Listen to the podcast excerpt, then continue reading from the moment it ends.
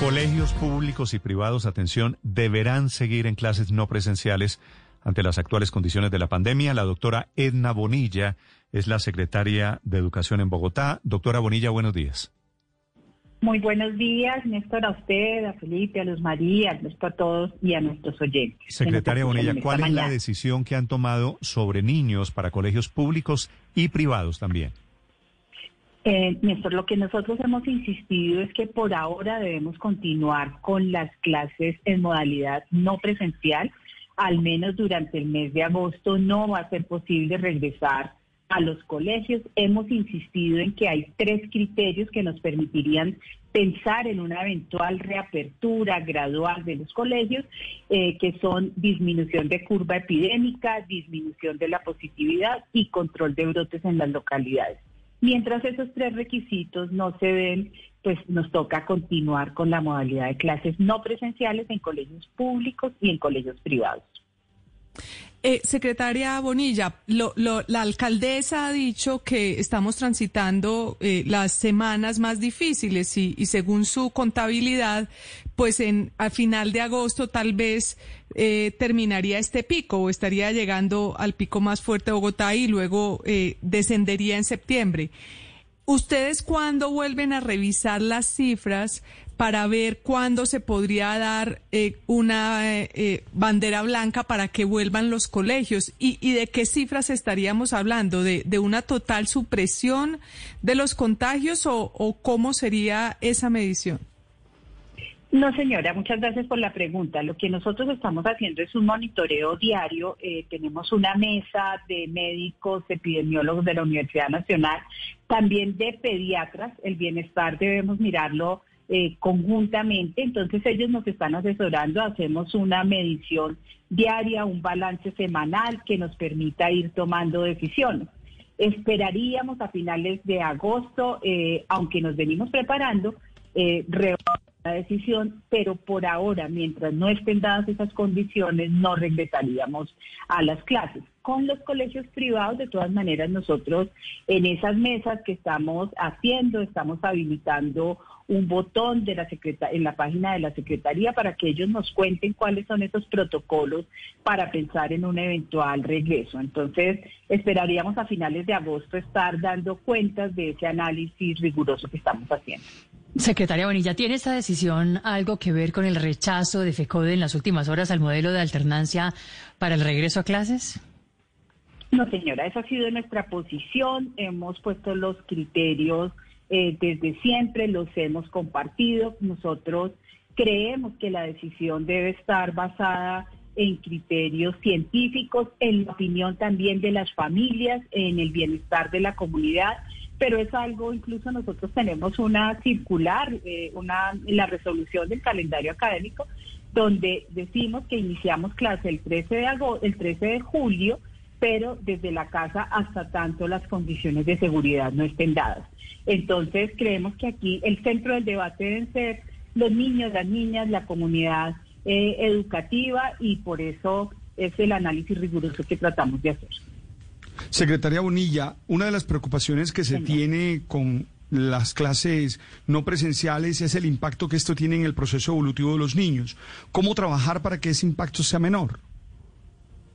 Eh, estamos trabajando de varias formas. Uno, llevando el aprendizaje a casa con cuatro modalidades, eh, la virtualidad, la televisión, radio y la entrega de guías físicas. Bogotá, ustedes la conocen bastante bien, es una ciudad muy compleja, 20 localidades distintas y en muchas no tenemos el acceso al internet o a la radio o al televisor. Entonces también estamos entregando guías físicas. Pero una preocupación que nosotros tenemos es el bienestar también mental de los niños, de la comunidad. Entonces estamos haciendo acompañamiento telefónico. Creo que todos tenemos que entender que ante estas circunstancias el proceso educativo cambia, eh, la calidad puede variar, eh, pero tenemos que hacer frente todos a esta situación y por eso acompañarnos, mejorar procesos que seguramente no estarían dándose en la escuela, como la lectura, como el acompañamiento de la familia, eh, pero pues todos haciendo frente a eso. Entonces,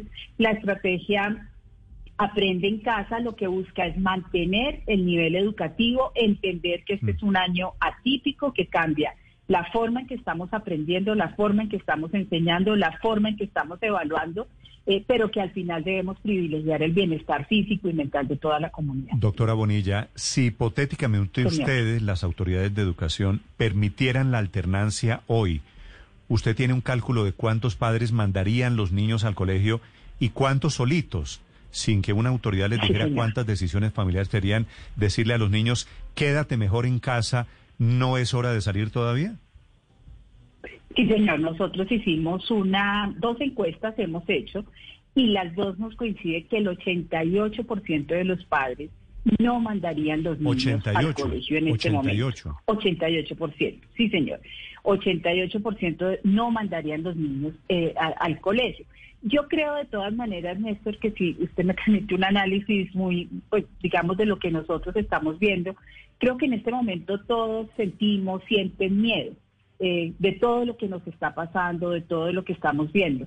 Eh, nos toca esperar un par de semanas y que todos tenemos que aprender a convivir con esto que estamos eh, viviendo. las experiencias de otros países son importantes.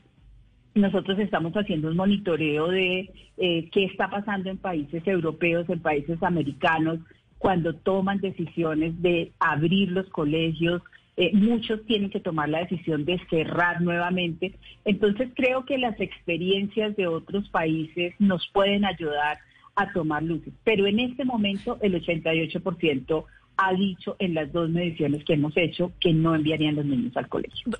Doctora Bonilla, en el eventualmente si un colegio privado, la comunidad educativa se pone de acuerdo, profesores, estudiantes, padres de familia, ¿podrían regresar ellos autónomamente a las clases? Durante el mes de agosto no. A partir del primero de septiembre, sí, señora. Ahí no aplica la autonomía. condiciones. ¿No aplica la autonomía educativa? Sí, señora, nosotros estamos respetando tanto en los colegios públicos todo lo que tiene que ver con la, el gobierno eh, escolar y en los colegios privados la autonomía. Pero dada tanto la normatividad del orden nacional como la normatividad del orden distrital que se expidió la semana pasada, durante el mes de agosto no se podría ni los 398 colegios eh, públicos ni alrededor de las 1.500 instituciones educativas privadas.